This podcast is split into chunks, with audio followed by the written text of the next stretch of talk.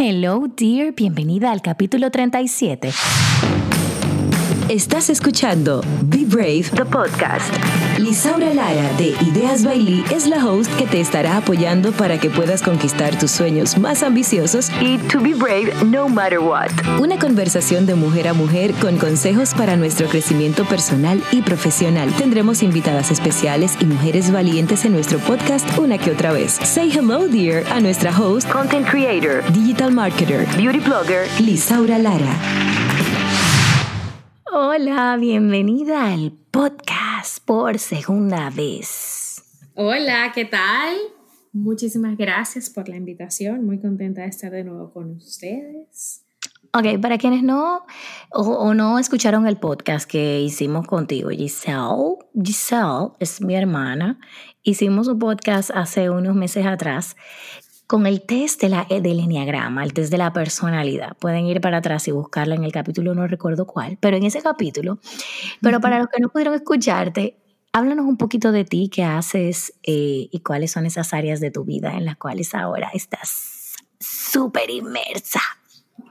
Hola, bueno, pues mi nombre es Gisela soy administradora de empresas, tengo especialidad en recursos humanos em, y también en docencia. Tengo más de 15 años en el área de recursos humanos, eh, por lo que me catalogo experta, aunque uno nunca termine de aprender. Em, soy esposa, soy madre, soy hermana. Eh, sí, pero ahora en COVID tú eres... Todo, soy todo en mi casa. Esperancita. Esperancita, somos todas, yo creo. Sí. Eh, yo creo que ahora uno tiene mucho, mucho más valor a las colaboradoras del hogar, ¿verdad? Sí, la verdad que sí. Eh, y a pesar, viéndole pues el lado positivo de las cosas, eh, es como que encontrarte de nuevo en tu casa, espacio para el, tiempo que no, nunca tenías para compartir con tu, con tu familia, con tus hijos, de, de ver que qué tan organizada está tu casa, qué áreas hay que aprovechar para organizar mejor, limpiar. Eh, y también un tiempo de reencontrarte. Es, es, es complicado porque es un proceso, digamos, nuevo, es un proceso que nadie había vivido, es un proceso diferente de, estar encerrados en casa, pero no, a todos se le busca el lado eh, positivo y, y, nada, aprovechar de la mejor forma, de la forma que cada quien le apetezca, porque no lo que me va bien a mí le va bien a otra persona. Entonces, como que buscar la, la vuelta de lo que le va bien a cada quien. Tú sabes que eh, cuando empezó todo esto, como que uno se lo tomó un poquito como a la ligera. Y puedo, y puedo decirlo desde la perspectiva de, de, de emprendedora. Eh, como que eh, todo este boom que estaba pasando fuera, tú como que decías, no, pero eso no, eso no va a llegar aquí. Y en, y en un tiempo de siete días, todo cambió. Para los negocios, para las familias, para el hogar, para todos, eh, para producir dinero, para todos. Fue como un momento de, de, de miedo. Al principio, por lo menos en mi casa, al, principio tuve mucho miedo y mucha incertidumbre. Pero luego que fueron pasando los días, eh, eh, bueno, esto es un nuevo modus vivendi, ¿cómo lo vamos a hacer? Entonces, cuando inició todo esto, lo primero que yo hice fue escribirte, porque yo dije, espérate, recursos humanos, ayuda, ¿qué es lo que vamos a hacer? Entonces, como que tú escuchabas que el presidente decía algo y luego tú escuchabas que otra institución, que era la encargada, y había mucha información y no había como un plan de acción que tomar en sí. No había un, y todavía no hay una sola comunicación, sino que todo se va dando paulatinamente. ¿Cómo inició todo esto? La historia de, de total este, nosotros como país, como nación, el mundo, yo creo, el mundo, el mundo, no estaba preparado para una pandemia. No. No estábamos listos como país eh, para una situación como la que estamos viviendo actualmente. Entonces, em, el, igual que nosotros, pues el Estado también se encontró con una, con una situación nueva y diferente. Esta situación eh, obviamente los llevó a tomar medidas de emergencia, a, a prepararse en el camino. No hubo un antes o un, un, tiempo anterior para prepararse y decir, ok, si pasa tal cosa, esto es lo que vamos a hacer. Entonces todos, incluyendo el gobierno, está trabajando, porque todavía hay muchas cosas que, que, resolver, está trabajando a medida que un día a la vez, digamos. Entonces, eh, pues el primer decreto, em, el presidente lo emitió el 18 de marzo y todo esto comenzó 19 de marzo, inició la cuarentena, el estado de emergencia como tal. Parecen como cinco meses.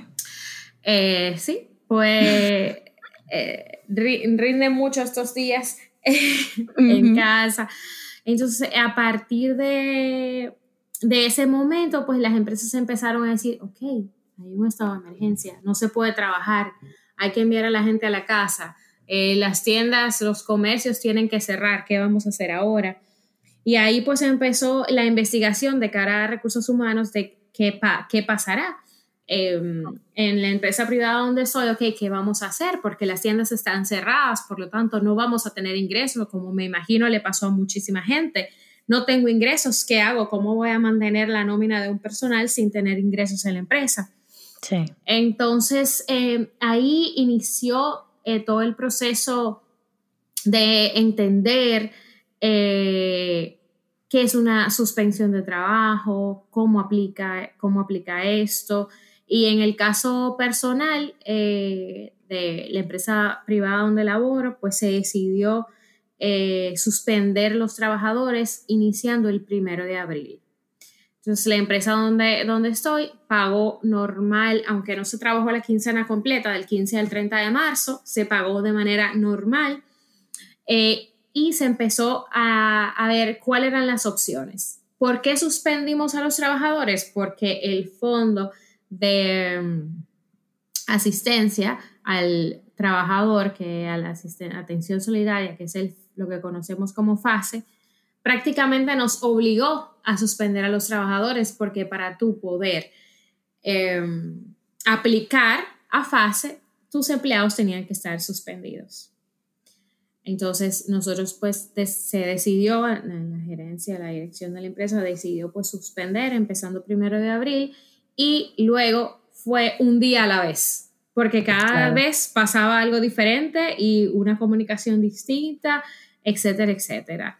Ahí también, pues, dentro del decreto, el primer decreto eh, se recomendó a las empresas eh, enviar al personal de vacaciones. Todo el personal, enviarlo de vacaciones. Me imagino que para darse tiempo también ellos de ver qué vamos a hacer. Entonces, muchas mm. empresas sí pagaron el bono vacacional, sí enviaron a, sus eh, empleados de vacaciones, que también fue una opción que dio el Ministerio de Trabajo. Luego, entonces, em, también recomendaron ya eh, posteriormente que las empresas cubrieran un porcentaje del salario, que suspendieran a los trabajadores, aplicaran a fase, pero no solo dejaran a los empleados con esos 8.500 pesos o hasta 8.500 pesos, depende del salario que, que devenga la persona desde 5.000 hasta 8.500, cubriendo hasta un 70% del salario. Entonces, se le recomendó que el 30%, si, es, si era posible para la empresa, eh, no era un porcentaje al final definido, sino que cubrieran algo más, alguna ayuda adicional a los colaboradores. Eh, y eh, básicamente sí, eh, el, por ejemplo, por lo menos en, las empresas que, que, estoy, sí ah, se está ayudando a los colaboradores de alguna manera, con un porcentaje definido, para que no se queden solo con, con recibir los 8.500. Esto, esto aplicado para los empleados suspendidos. Entonces, ¿qué es lo que es la suspensión? Porque hay mucha gente que, que tiene esa, esa duda. ¿Qué es lo que dice el Código de Trabajo sobre la suspensión de los contratos? Pues la causa de suspensión pueden afectar o a todos los contratos o a varios de ellos. Quiero aclarar que no soy abogada de profesión, tengo consulto abogado laboralista, simplemente estoy comentando lo que dice el Código de Trabajo. Okay. okay. Eh, la suspensión de los efectos del contrato no aplica una terminación de trabajo. Hay mucha gente confundida de que, ok, fui suspendido, perdí mi trabajo. No. Simplemente se suspende por un tiempo de hasta 90 días, que es lo que em, permite la ley, por alguna situación X. Paréntesis. Si se pasan los 90 días. Vamos por no, no, no, no te sé decir. Tendríamos que verlo ahí.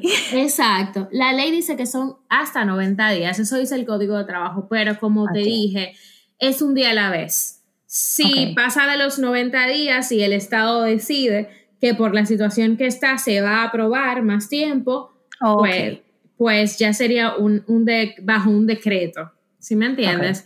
Pero hasta el momento lo que dice el código es que son 90 días. Yo espero en Dios que no se pasen de los 90 días, por favor, porque ya estamos en, en desesperación de salir a trabajar, de salir a ver. Sí, yo creo que es, es, es, como que tú tienes una balanza. De un lado tú tienes la salud, que aquí tenemos que protegernos, que tenemos que cuidarnos, pero en otro tú estás, oye, no estoy recibiendo ingresos y tengo cosas que pagar y tengo que alimentar en mi hogar y tengo que, ser proveedora. Ahora, ¿qué otro, otro artículo nos dice el Código de Trabajo sobre la suspensión? Eh, el artículo 51 habla de las causas de suspensión de los efectos de contrato. Esto hay un millón de causas. Solamente le voy a mencionar el numeral 4, que es el que estamos usando en este momento, que es caso fortuito o fuerza mayor, siempre y cuando tenga como consecuencia necesaria, inmediata y directa, interrupción temporal del trabajo, que es lo que está pasando ahora. O sea, es una fuerza mayor, es una pandemia, y no, no podemos salir a trabajar porque está el coronavirus en la calle, ¿no? Entonces, eh, y tenemos que, cuidar nuestra salud. Eh, ese es el numeral que, que, está usando actualmente en el Ministerio de Trabajo para las suspensiones que se realizan. Ok. Entonces, el proceso es de la suspensión. Exacto. Em, normalmente el, el empleador está registrado en el CIRLA, que es eh, la web que tiene disponible el Ministerio de Trabajo para registrar todos los trabajadores y todos los movimientos y cambios de trabajadores. Allí tú accesas con el RNC de la empresa y un usuario y con esa información pues tú puedes eh, accesar a formularios. Te da, obviamente tú tienes primero que estar creado en el CIRLA, Segundo, que tener activo todos los empleados que tú tienes, que es a través de DGT3 y o DGT4 los movimientos. Y luego entonces te permite llenar el DGT9. Tienes que asegurar que, tengas todo el personal actualizado en la planilla del CIRLA, que es del Ministerio de Trabajo, y ya el, tú puedes colocar en el DGT9 las personas que vas a suspender. Como dije anteriormente, el contrato de trabajo no se suspende total obligatoriamente tú puedes identificar estas son las personas que voy a suspender porque esos trabajos puntuales son los que no se están haciendo actualmente en mi empresa o esto es lo que no se requiere. Entonces, como eh, tú decides quiénes son las personas, lo colocas allí, todas las informaciones que te piden el formulario de GT9, le das enviar y automáticamente pues eh, se, se, remite la, el formulario de suspensión al ministerio. Hay ¿Qué obviamente. Hay, bueno, fácil. sí, porque esos, esos detalles son muy específicos del desarrollo ya, ok, ya voy a suspender a alguien, pero viendo desde la perspectiva también del empleado. Yo como empleada de una empresa, ¿qué dice FASE? Quienes no saben quién es FASE, ¿qué es FASE? FASE es el Fondo de Atención Solidaria al Empleado que dispuso el gobierno del Estado Dominicano para apoyar tanto a las personas suspendidas como a las empresas que han bajado sus ingresos por la situación. Entonces, eh, lo, dividieron en fase 1 y fase 2.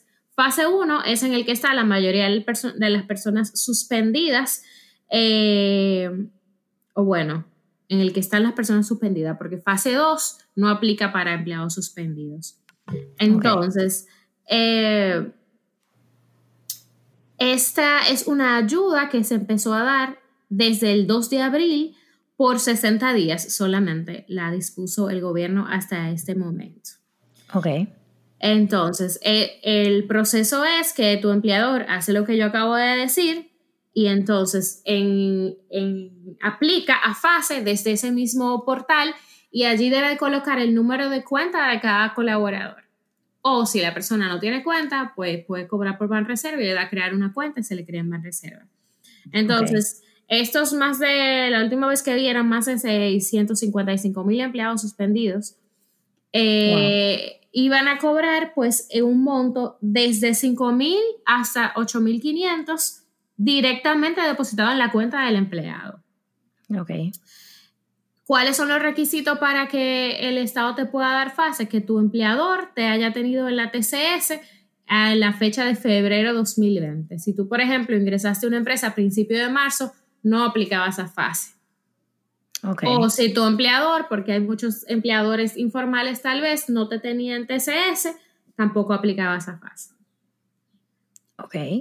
Esa era, fase 1. Fase 2 son las empresas que continuaron operando, pero disminuyeron sus ingresos.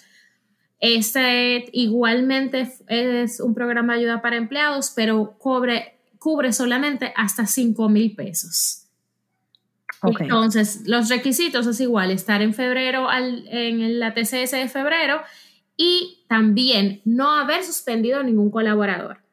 Al momento que la empresa suspendió a un solo colaborador, ya no aplica fase 2.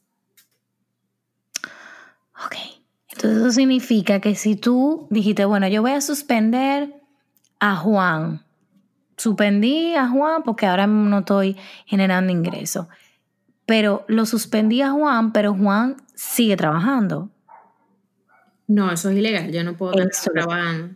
eso es lo que quería. No, yo no, yo no puedo tenerte trabajando si tú estás suspendido. Si tú estás suspendido, estás suspendido. Ahora bien, ¿qué puede pasar? Que yo suspendí a todos mis trabajadores, pero yo necesito a Juan y me di cuenta que necesito a Juan. Entonces, ¿qué yo hago? Yo puedo levantar la suspensión de Juan y yo puedo eh, enviar un documento al Ministerio de Trabajo diciendo que se está levantando la suspensión de Juan desde el primero de mayo, por decir algo, a partir de mañana primero de mayo se levanta la suspensión y eso sí se puede hacer. Pero debes notificar ese levantamiento de suspensión. Ok, perfecto. Eso es lo que quería saber. En el caso de que yo quiero o, o, no puedo pasar a Juan a fase 2. No, porque si tengo gente suspendida, no aplico a fase 2. Ya yo tengo, yo tendría que pagarle a Juan directamente. Ok, ya hablamos como de lo detallito complicado. Tenemos 17 minutos hablando. Gracias. De esos detalles importantes que vinieron a, dar cambios en las empresas y que todavía siguen, siguen en ese proceso. ¿Cuáles retos nosotros tenemos trabajando de manera remota en República Dominicana en sentido general? Wow, mira, lo primero que, igual que comenté ahorita, nosotros no estábamos preparados para asumir un trabajo remoto. Eh, las empresas multinacionales les fue un poco más fácil porque tienen una cultura distinta y hay muchas empresas que ya tenían un esquema para el trabajo remoto. Eh, pero para las empresas locales es un poco más complejo porque a veces no hay una estructura de trabajo tan formal o no hay unos indicadores de gestión o unos KPI donde yo pueda decir, ok, yo mido tu gestión porque tú me entregues, parecía algo, por reclutamiento, porque tú me cierres tres vacantes en una semana, por decir cualquier indicador. Eh, no se tiene eso tan claramente definido. Muchas empresas locales te miden por el tiempo que tú vas a trabajar. Tú vienes a trabajar de 8 a 5, de 8 a 6, estás trabaje aquí, no trabajaste, pero está aquí y si llega a las 8 y 1 hay problema, tiene que llegar a las 7.59. Entonces, hay muchos, muchos eh, temas culturales, hay una cultura que, que moldear, pero si bien es cierto, también nos ha venido a enseñar de que es posible trabajar remoto, porque no sé, hemos visto en la obligación de trabajar remoto y están saliendo. Las cosas, el trabajo sigue saliendo y sigue fluyendo. Entonces, ¿Qué, otros retos pudiera decir? Que hay muchos puestos que no pueden trabajar remoto, porque un vendedor de una tienda atiende a clientes. ¿Qué va a hacer trabajando en su casa remoto? No tiene nada que hacer. Una persona de servicio al cliente eh, en, una, un comercio tiene que estar ahí atendiendo al cliente que llega, pero si no tengo cliente, pues no tengo trabajo que hacer. Entonces, no todos los puestos en las empresas pueden trabajar remoto. Y otra cosa es que tal vez no todo el mundo pues tenga un internet eh, de calidad en, su, en, su, casa o no tenga una laptop o no tenga una PC, que eso también hay que considerarlo en caso del trabajo remoto. Y como no tuvimos tiempo de prepararnos, pues tal vez no se, le, no se pudo, no se tuvo tiempo de asignarle una laptop a esa persona, asignarle un internet móvil, eh, etcétera, etcétera. Ok, ¿qué medidas preventivas podemos eh, tomar eh, tanto empleado como empleador para evitar el contagio a nivel de empresas? Mira, tú sabes que nosotros em, va, va, a llegar un momento en que la emergencia, el estado de emergencia o la cuarentena va a terminar, no porque no hayan más casos, sino porque hayan disminuido. Y en ese momento vamos a tener una nueva realidad en la que tenemos que, que, que, montar una estructura nueva. Entonces, tiene que haber un protocolo para el retorno laboral eh, de cada, cada empresa, tiene que crear ese protocolo de qué, qué yo voy a hacer, cómo yo voy a medir y voy a proteger a mis colaboradores. Tengo que proveer mascarillas, tengo que higienizar el área de trabajo, tengo voy a estar midiendo la temperatura a todo el que llegue, tengo que tener un lugar donde se puedan lavar las manos, tengo que tener alcohol higienizado.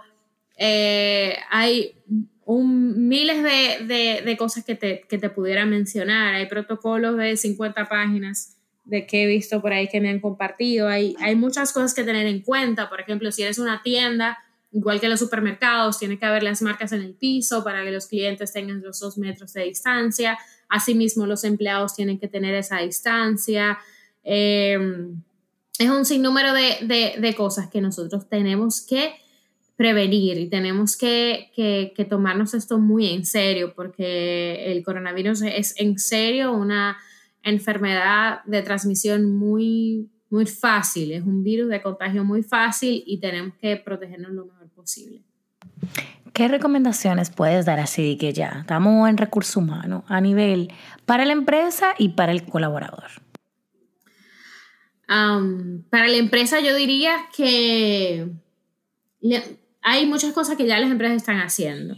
Hay muchas empresas que tienen ya unos planes de comunicaciones eh, interesantes donde se mantienen eh, cada cierto tiempo enviando boletines a los colaboradores para mantenerse informados, mantenerlos informados de qué está pasando y de cómo va eh, este proceso.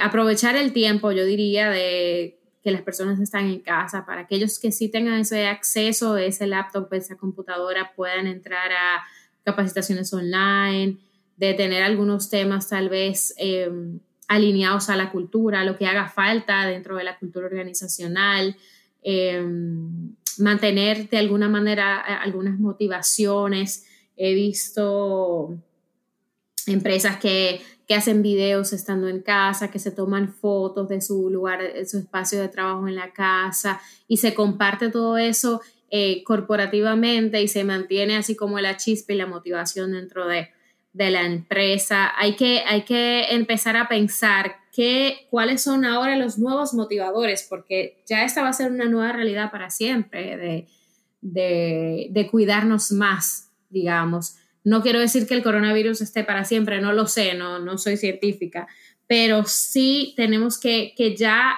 aprender de esta experiencia y vivir ya un poco más preparados a, a lo que pueda pasar. Eso es para la empresa, ¿no? Eso es para la empresa. ¿Y colaborador? Para el colaborador, por ejemplo, eh, aprovecha el tiempo. Aprovecha este tiempo que, se te está dando. Eh, ten en mente que la competencia laboralmente va a ser mucho más fuerte eh, cuando pase todo esto. Em, va a haber empresas que van a tener que recortar su personal porque con dos meses fuera o tres meses, el tiempo que sea, no va a tener ese, eso de recurso, ¿no? Eh, que había presupuestado para el año completo va a haber que haber recortes. Entonces, ¿qué voy a hacer yo como colaborador o como profesional, me tengo que preparar, tengo que empezar a ser curioso, darme la oportunidad de desarrollar mis habilidades profesionales, de seguir, de usar las plataformas. Hay muchísimas plataformas gratis online donde yo puedo seguir adquiriendo conocimientos y cuando salga eh, al mercado, pues ser mucho más valioso. Dedicar tiempo para, hacer algo que me, que me llene profesionalmente o intelectualmente, leer, estudiar, eh, entrar en, cualquier plataforma y tomar un curso online. Eh, es un compromiso tanto de la empresa como del colaborador también, de que, de que pueda seguir desarrollándose y ser un profesional de valor cuando salga a la calle luego que pase todo esto. ¿Qué frase nos dejas así ya de que para cerrar? ¿Y qué tan el azúcar del café? Bueno, para que le echan azúcar, vamos a ponerle la leche del café. ¡Fu! Mira, yo estuve, puedo decir varios, puedo decir varias frases. Diez frases si tú quieres. Yo quiero dejar dicho que, que esto es un cambio para todos que va a ser un cambio para todos, empresas y colaboradores, que tenemos que, que montarnos en el tren y ser parte de ese cambio de manera positiva y que eh, estuve en un, en, una, en un Zoom recientemente eh, con Francisco Javier Galán, que dijo una frase que me, me, me, gustó mucho, que es que lo contrario del éxito, mucha gente decía en el Zoom, es fracaso. Decía, no es fracaso, lo contrario del éxito es la falta de acción. Entonces, este es tu momento de tomar acción y de prepararte para, para hacer lo mejor de este tiempo. Wow. Si quieren escuchar más de este tipo de contenidos, tienen preguntas, dudas, tanto como empleador como empleado, recursos humanos, motivación, coaching a nivel de equipo y demás, ¿dónde te pueden seguir? Estoy en Instagram con mi nombre, Giselle Lara B de Batista, que se escribe mi nombre Giselle con una sola E, S, W, L, E. Y G. Gracias. Y me pueden también contactar a mi correo hola arroba. Pues chicas, esperamos que este podcast eh, les, les, pueda servir un poquito en este momento, eh, tanto como emprendedora, como empleada, para que puedas seguir motivándote y creando tu mejor versión en este momento. Así que chicas, nos vemos en el próximo podcast. Thank you, dear. ¿Te gustó lo que escuchaste? Compártelo a más mujeres. Puedes encontrar más episodios en www.ideasbailey.com. Gracias por sintonizar. Nos reencontramos en el próximo podcast.